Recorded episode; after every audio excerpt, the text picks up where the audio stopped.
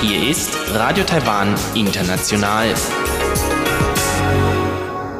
Zum halbstündigen deutschsprachigen Programm von Radio Taiwan International an diesem Samstag, den 14. November, begrüßt sie Karina Rother. Für Sie haben wir heute Folgendes im Programm. Im Blickpunkt geht es um ein Gesetz, das den Verlust von Agrarland an illegale Fabrikbauten aufhalten soll. Daraufhin geht es weiter mit der Reise durch Taiwan und Eva Trindl, die heute im Gespräch ist mit dem Taiwan-Reporter Klaus Badenhagen, der seinen neuen Taiwan-Kalender vorstellt und all die Orte, die er darin verewigt hat. Nun zuerst der Blickpunkt.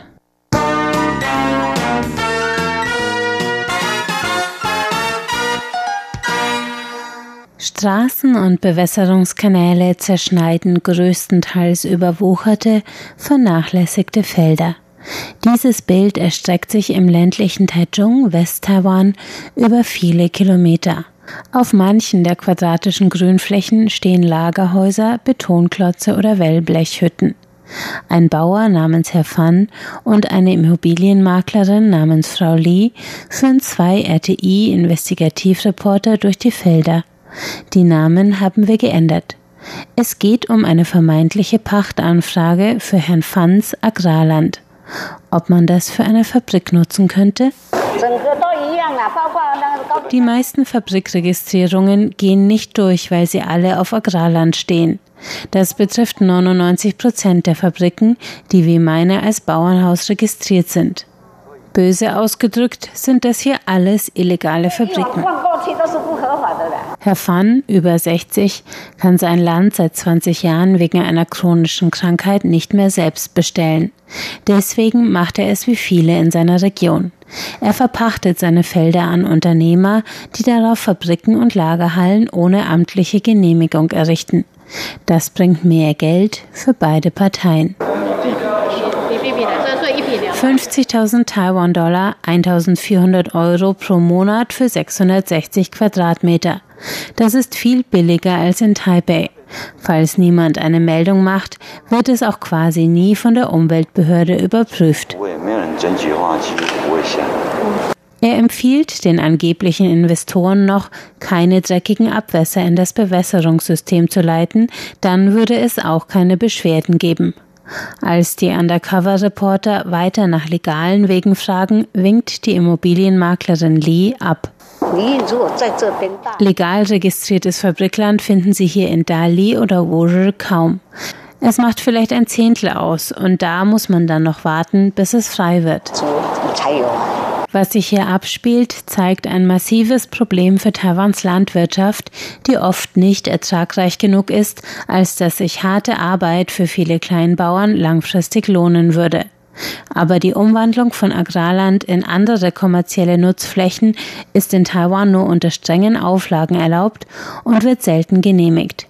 Deswegen gehen Bauern und Interessenten seit Jahrzehnten den informellen Weg und verpachten illegal, errichten auf dem Land Gebäude, die als landwirtschaftliche Nutzbauten deklariert sind, aber in Wirklichkeit als Lagerhäuser und Produktionsstätten für Fabrikbetreiber dienen. Die Konsequenz? Eine schleichende Abnahme an Agrarflächen, die langfristig die Lebensmittelsicherheit bedroht und ein unregulierter Markt kleiner Produktionsanlagen, die in ihrer Illegalität oft Arbeitssicherheit und Umweltauflagen umgehen. Die Agrarkommission geht von mehreren Zehntausenden solcher Fabriken aus auf 13.000 Hektar Land in ganz Taiwan. Bei diesen Dimensionen kommen die Behörden mit der Aufdeckung nicht mehr hinterher. Das Parlament hat daher im Jahr 2019 ein Gesetz auf den Weg gebracht, das den Abfluss von ehemaligem Agrarland in die Illegalität stoppen soll. Weisung zur Verwaltung von Fabriken heißt es und erlaubt Betreibern illegaler Fabriken seit Oktober die Beantragung einer Sondergenehmigung für bereits errichtete Bauten. Die Begegnung mit Herrn Fan und Frau Lee zeigt jedoch, das Gesetz scheint den florierenden Handel mit illegalem Fabrikland bisher noch nicht gestoppt zu haben. Umweltschutzgruppen haben zudem weitere Kritikpunkte an dem neuen Gesetz. Im Blickpunkt nächste Woche sehen wir uns das Gesetz und seine Schwächen genauer an.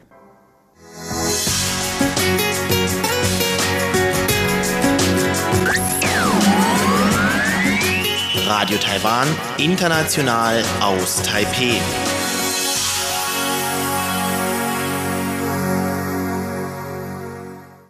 Nun folgt Reise durch Taiwan mit Eva Trindl und ihr heutiger Gesprächspartner ist der Taiwan-Reporter Klaus Badenhagen, der seinen Kalender für das Jahr 2021 vorstellt und die Orte in Taiwan, die er darin verewigt hat.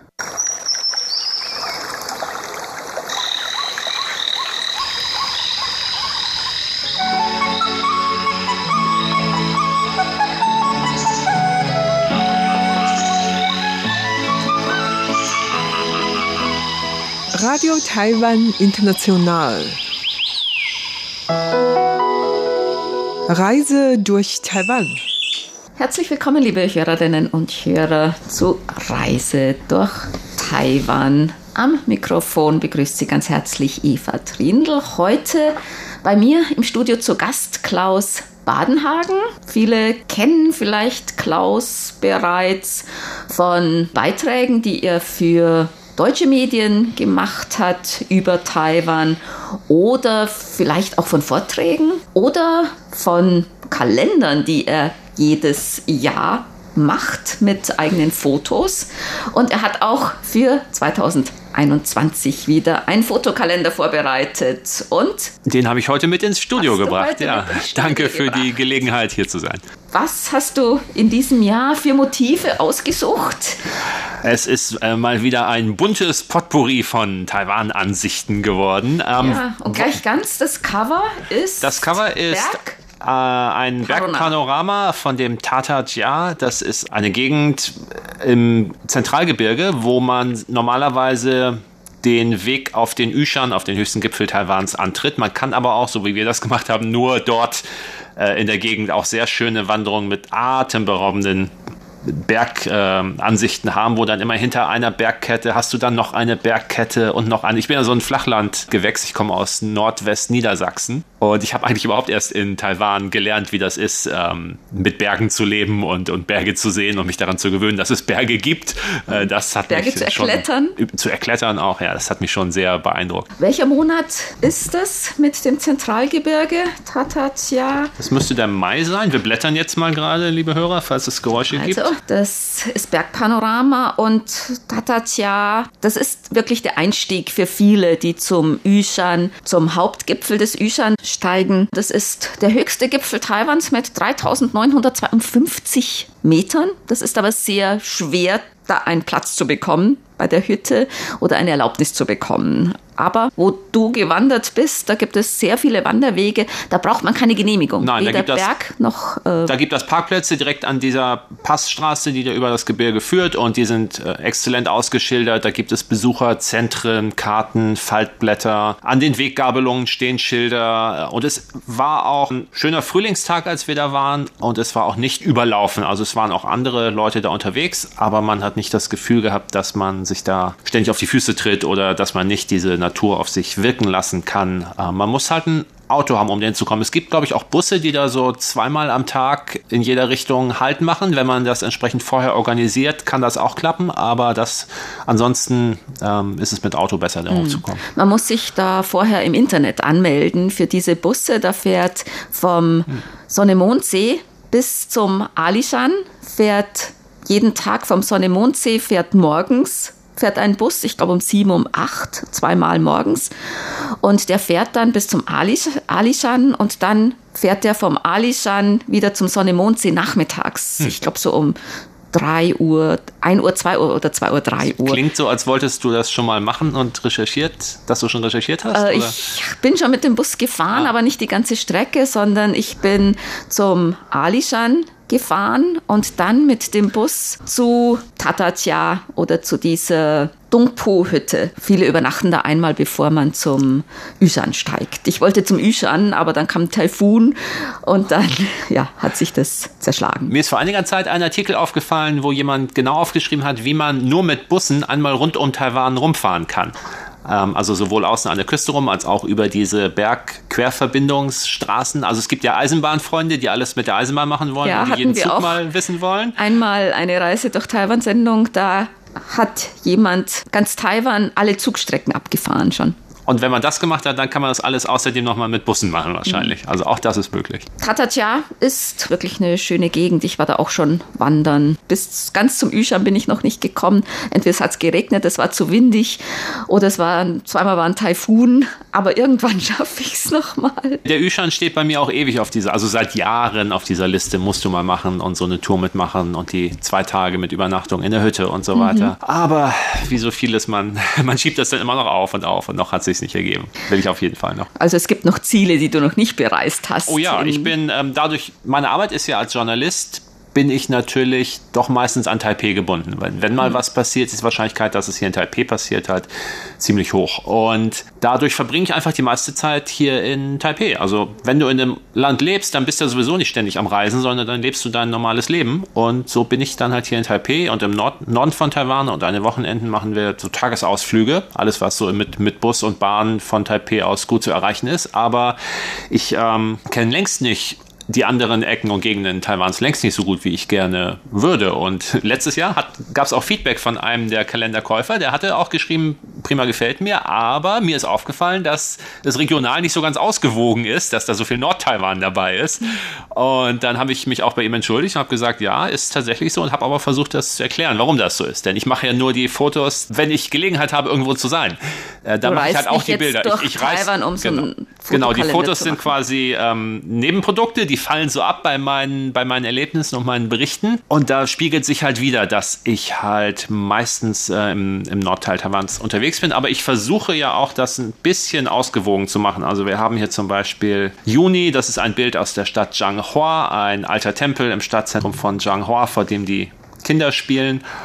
Und hier Juli, da haben wir Dongao, das ist an der Ostküste noch Ilan, schon fast Hualien, also da, wo die Berge direkt in den Pazifik abfallen. Wir hatten gerade vom Wandern gesprochen und dass du viel auch in nordtaiwanischen Gegend unterwegs bist. Das sind auch einige Fotos die du beim Wandern aufgenommen hast. Zum Beispiel der Guayin-Berg und Pingxi auch, ne? Ja. Habe ich gesehen. Genau, das sind ganz klassische Beispiele für was ich halt gerne mal am Samstag oder am Sonntag mache oder auch mal unter der Woche, wenn das Wetter schön ist, ich nichts anderes vorhabe. Also der Guanyin-Berg, das ist der das, das Yano-Motiv. Genau, der, der Guanyin-Berg ist dieser sehr markante Berg, der gegenüber von Danshui auf der anderen Flussseite, oberhalb von Bali, also nicht das Bali, sondern dieses Bali liegt, sozusagen der Zwillingsberg zum Yangmingshan. Und da ganz oben drauf ist der Ing Hanling, das ist übersetzt der Gipfel der harten Typen, der harten Kerle, weil es halt ein ziemlicher Weg da hoch ist, wenn man wirklich die Treppen äh, läuft.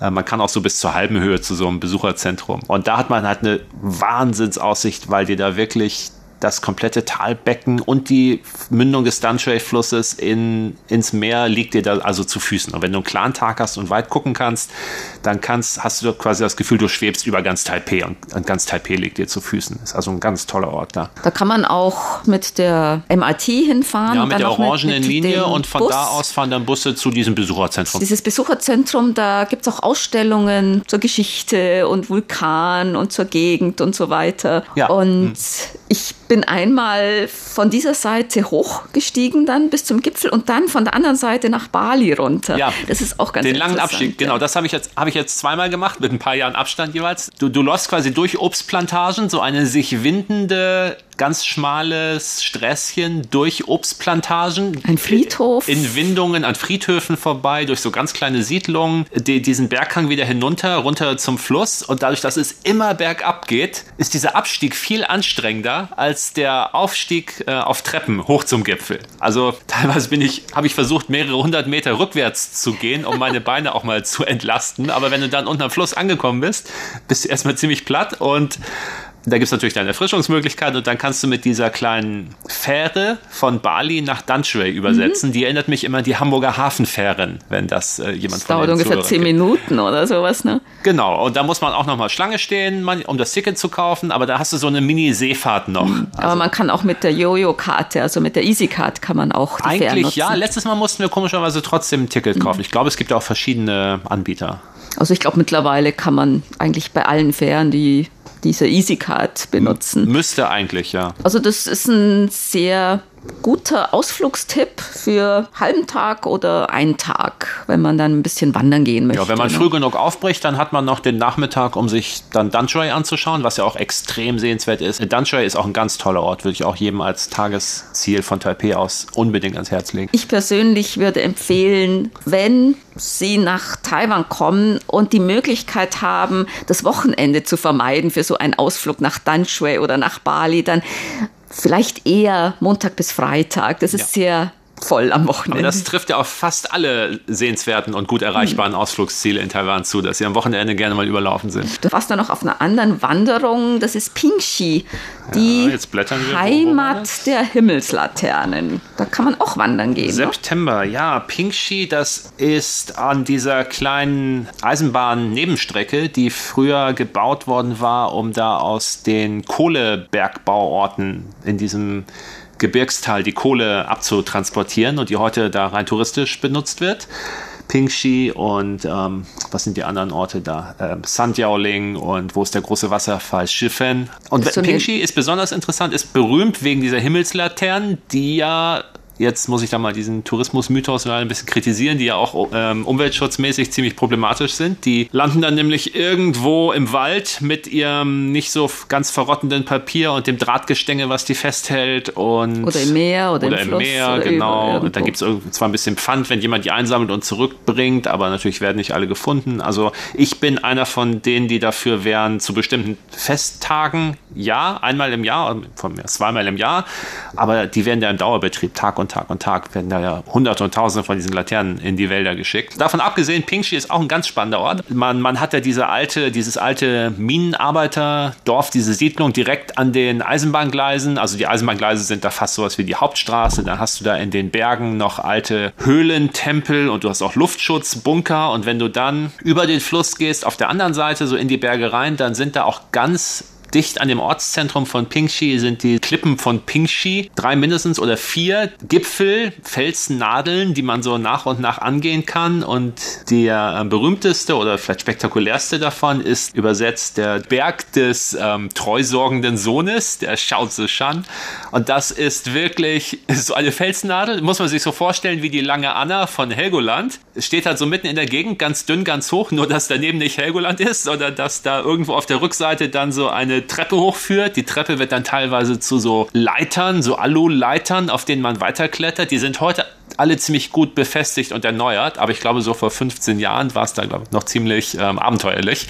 Es ist nicht unsicher, man darf aber keine Höhenangst haben und irgendwann stehst du halt oben auf dieser Felsnadel und hast wirklich so einen 360-Grad-Blick über diese sattgrünen, sehr zerklüfteten Berge und ähm, du weißt also, da hinter dem nächsten Berg ist dann auch schon der Ozean. Aber du bist ganz alleine da oben auf dieser Felsnadel. Das ist auch ein ganz toller Ort. Das wäre auch ein Tagesausflug oder Halbtagesausflug. Die ganze Pingxi Eisenbahnstrecke die ist auf jeden Fall ein ganzer Tagesausflug. Also bis, es gibt verschiedene Punkte. Wege dahin zu kommen. Du kannst entweder mit dem Bus äh, ranfahren, dann landest du hinten, ist das Jingtong, glaube ich, der, der letzte Bahnhof auf der Strecke. Kann man von Taipei Mujia aus mit dem Bus hinfahren oder du fährst mit dem Zug, dann fährst du zuerst nach Reifang und steigst dann da in den Zug ein. Da kommst du sozusagen von der anderen Seite aus her. Da kannst du dann auch wiederum. Die andere Endstation dieser kleinen Schmalspurlinie ist jetzt seit einiger Zeit am Meer in äh, Badozi. Das ist ähm, noch so der östlichste Zipfel von Geelong. Und da ist der Bahnsteig. Diese Endhaltestelle ist quasi direkt an der Küste. Also dann steigst du aus dem Zug, stehst am Bahnsteig und 50 Meter von dir brandet das Meer gegen die Felsen. In Schirfen hast du noch diesen riesigen Wasserfall. Mhm. Also Schirfen ist ein Ort weiter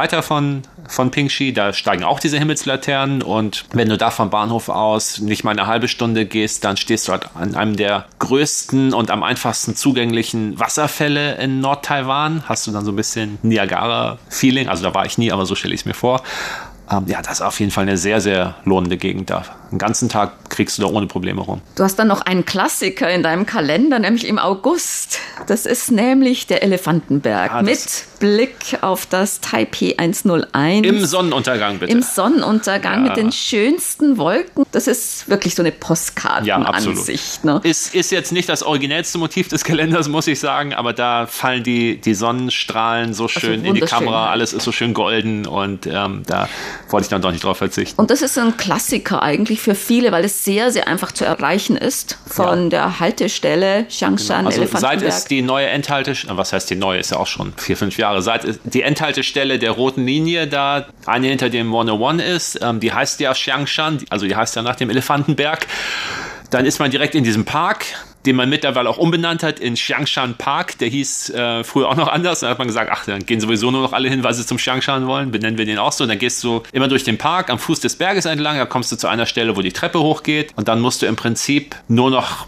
na, sagen wir mal, eine halbe Stunde die Treppen hochgehen und kannst dich auch nicht verlaufen. Und dann stehst du halt an dieser absolut berühmten, zu Recht berühmten Aussichtsstelle, wo sozusagen der östliche Teil Taipeis mit dem Taipei 101 dann vor dir liegt. Wo das Taipei 101 so wie so eine Nadel auf dem Plattenteller so aus der Stadt heraussticht. Wobei es ja inzwischen diesen anderen Wolkenkratzer als Nachbarn bekommen hat. Also es ist Ja. jetzt nicht mehr der Solitär, der es mal war. Daran kann man auch immer wunderbar erkennen, ob ein Foto was man von Taipei Vorher, sieht, nachher. vor, ob das alt ist oder aktuell ist, je nachdem, ob dieses zweite Hochhaus da schon drauf ist. Und da stehen auch schon viele mit den Kameras, Stativen Ja. und so. Äh, Also wenn besonders, das- schönes Wetter ist. Wenn oder besonders schöner Tag ist, wenn man weiß, es ist besonders klar oder man hat so ganz interessante Wolken, dann kann man davon ausgehen, dass die halbe Fotografenschar von Taipei schon da oben ist und ihre, ihre Stative da ans Geländer gekettet hat, so ungefähr.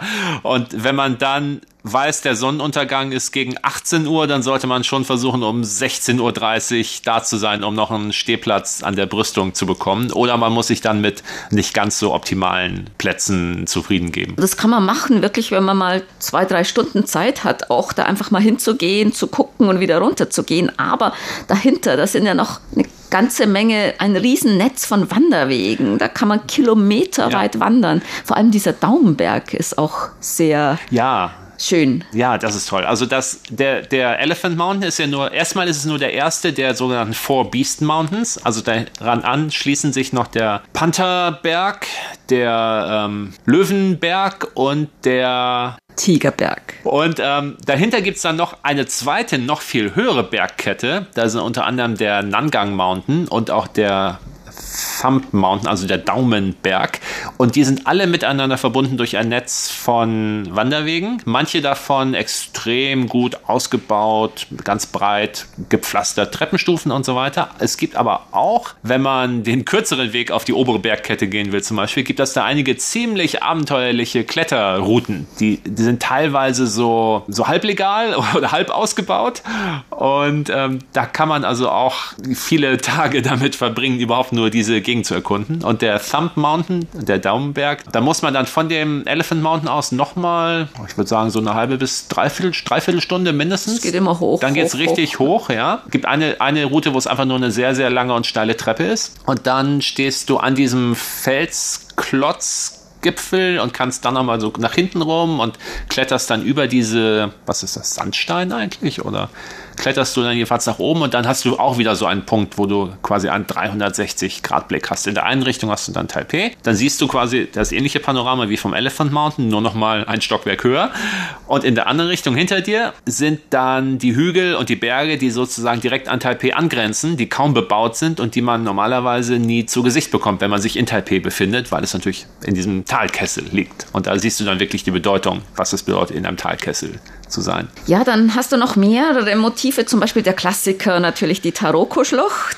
Ja, wir blättern wieder. Ah, im November, ja. Das ist diese rote Stahlbrücke, die so auf, wenn man fast in dem Ort Tianxiang angekommen ist, so über einen Fluss führt, durch diese, der Fluss, der sich so durch die Marmorfelsen gegraben hat. Und da steht auf einem Felsen ganz dekorativ so eine Pagode, so ein ähm, Pavillon. Und es gibt ähm, Statuen von Löwen äh, an der Brücke. Das sind diese Löwenstatuen, wo man immer in das Maul greifen kann und dann diese Kugel bewegen kann. Und ja, ist auch ein sehr fotogener Ort auf jeden Fall. Die Taroko-Schlucht an sich ist natürlich atemberaubend, ist aber nicht ganz so leicht, zumindest für jemanden wie mich, der kein Vollprofi ist, nicht ganz so leicht als Foto zu bannen, diese Faszination, weil die einfach so riesengroß ist und einfach so, so grün. Und du hast dann halt so eine Bergfront. Wenn du davor stehst und da unten stehst und hochguckst, dann ist das halt ein Erlebnis. Aber wenn du das auf einem Foto aufnimmst, dann ist es einfach nur eine grüne Bergwand und du kannst gar nicht so richtig die Größenverhältnisse einschätzen. Deswegen ist nicht ganz, für mich jedenfalls nicht ganz so einfach, aus der Taroko-Schlucht Bilder mit zurückzubringen, die irgendwie dieses Erlebnis so angemessen wiedergeben. Und deswegen mit dieser Brücke und diesen Statuen und diesem Pavillon und dem Fluss und so ist einfach auch ein sehr fotogener Ort. Wir nähern uns schon dem Ende unserer Sendung Reise durch Taiwan. Es gibt noch viele schöne und interessante Motive. Tempel sind natürlich in Taiwan immer ein beliebtes nicht nur Fotomotiv, sondern da kann man wirklich hingehen, um wirklich die Atmosphäre mal zu spüren. Von ganz stillen Tempeln bis ganz lebhaften Tempeln. Also das ja. ist immer also das, ein Besuch wert. Das Tolle an Tempeln in Taiwan ist einfach, dass man spürt, dass die auch ähm, ganz authentisch benutzt werden. Also man geht dahin als Tourist, aber man merkt dann, dass man teilhabig wird dem, dem wahren Leben, was da passiert. Also und das stört auch niemanden. Das heißt, ähm, du kannst da hingehen und kannst dir einen Beobachtungsort suchen, einfach hinsetzen, gucken, was so passiert. Du kannst auch Fotos machen, wenn du nicht zu aufdringlich bist oder nicht direkt der Götterstatue ins Gesicht fotografierst. Und dann kannst du halt beobachten, wer da so kommt und wie die Leute da hinkommen und beten, Räucherstäbchen anzünden, diese ähm, Orakelsteine werfen, junge Leute, alte Leute, Leute im Geschäftsanzug, Leute mit Schlappen an den Füßen. Und ähm, es ist einfach ein Teil der Alltagskultur, wo man da wirklich hautnah dabei sein kann. Das sind auch, glaube ich, zwei Tempelmotive in diesem Kalender, ne? Das ja, genau. Kann Aus sein, dass Zhanghua das so und ja, dann genau. noch ein sehr mhm. schöner goldener Tempel. Zu Weihnachten dann im Dezember. Du hast ja auch manchmal Motive, die jetzt nicht Elephant Mountain mit Taipei 101 sind, sondern so aus dem Leben gegriffen. Mhm. Da gibt es so viele Sachen in Taiwan, wo man in die Gasse geht und dann ja ist man überrascht. Ja, also mein Ziel bei diesen Kalendern, das ist ja schon der achte Kalender, den ich jetzt in meinen eigenen Fotos rausbringe. Und es war immer mein Ziel zu sagen, ich will nicht nur Postkartenansichten drin haben, sondern ich will auch Bilder haben, die für mich so dieses typische Flair oder für ganz viele Leute dieses typische Flair von Taiwan ausmachen. Dass halt nicht alles, auch nicht alles perfekt und geleckt ist, dass auch einiges hat so ein bisschen Patina. Es gibt auch Orte, wo man sich so ein bisschen fühlt, als ob man noch in den 80er Jahren unterwegs wäre, mitten in Taipei.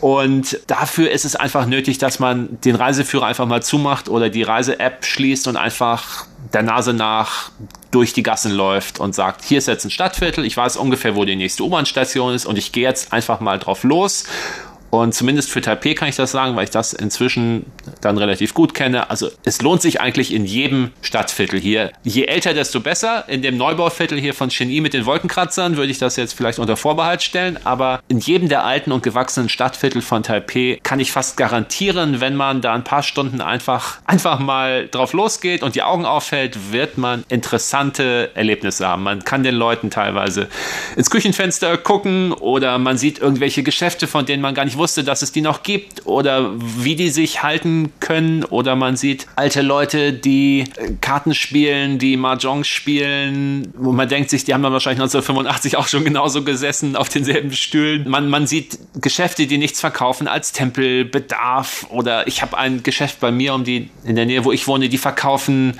Geldzählmaschinen. Ich wusste nie, dass es ein Geschäft gibt, was nur Geldzählmaschinen verkauft. Also äh, du, du siehst äh, alte Häuser, restaurierte Häuser, Häuser, die es nötig hätten, restauriert zu werden. Platz, der auf die abenteuerlichste und, und, und einfallsreichste Art und Weise noch irgendwie genutzt wird. Und man stört auch, wenn man sichtbar da als Tourist ist, man stört aber nicht. Und, und man wird nicht, man wird nicht komisch angeschaut. Man kann einfach versuchen, das, das Lebensgefühl hier so in sich aufzunehmen. Falls Sie Lust haben, sich diese Motive mal anzugucken oder diesen Kalender zu bestellen. Das geht, glaube ich, auch, oder? Ja, also ursprünglich hatte ich diese Kalender ja gemacht, um selber ein Weihnachtsgeschenk für meine Freunde, Familie in Deutschland zu haben. Und als ich dann festgestellt hatte, dass es preismäßig keinen großen Unterschied macht, ob ich jetzt 100 Kalender drucke oder 500, habe ich gesagt, na dann drucke ich halt 500. Vielleicht gibt es auch einige andere Leute, die auch noch Interesse daran haben. Und deswegen, wer also jetzt äh, schnell genug ist, letztes Jahr war er tatsächlich ausverkauft am Ende, der ähm, kann sich melden. Das findet man auf meinem Blog auf intaiwan.de taiwan.net. Äh, Im Moment ist es der aktuellste Eintrag dort und wenn Sie das jetzt in ein paar Tagen oder was auch immer hören, ist er vielleicht auf Platz 2 oder auf 3 gerutscht, aber auf intaiwan.net und dann einer meiner Blog-Einträge beschäftigt sich dann mit dem aktuellen Kalender. Da steht dann mehr und da sind auch schon einige der Fotos, von denen wir hier geredet haben, zu sehen. Also wir setzen den Link auf unsere Webseite www.rti.org.tv, dann auf Deutsch Reise durch Taiwan und dann setzen wir diesen Link auch auf die Seite. Herzlichen Dank, Klaus Badenhagen, dass du heute bei uns warst, ja. um deinen neuen Kalender 2021 mit Taiwan-Motiven vorzustellen. Macht doch immer Spaß, über Taiwan zu reden, oder?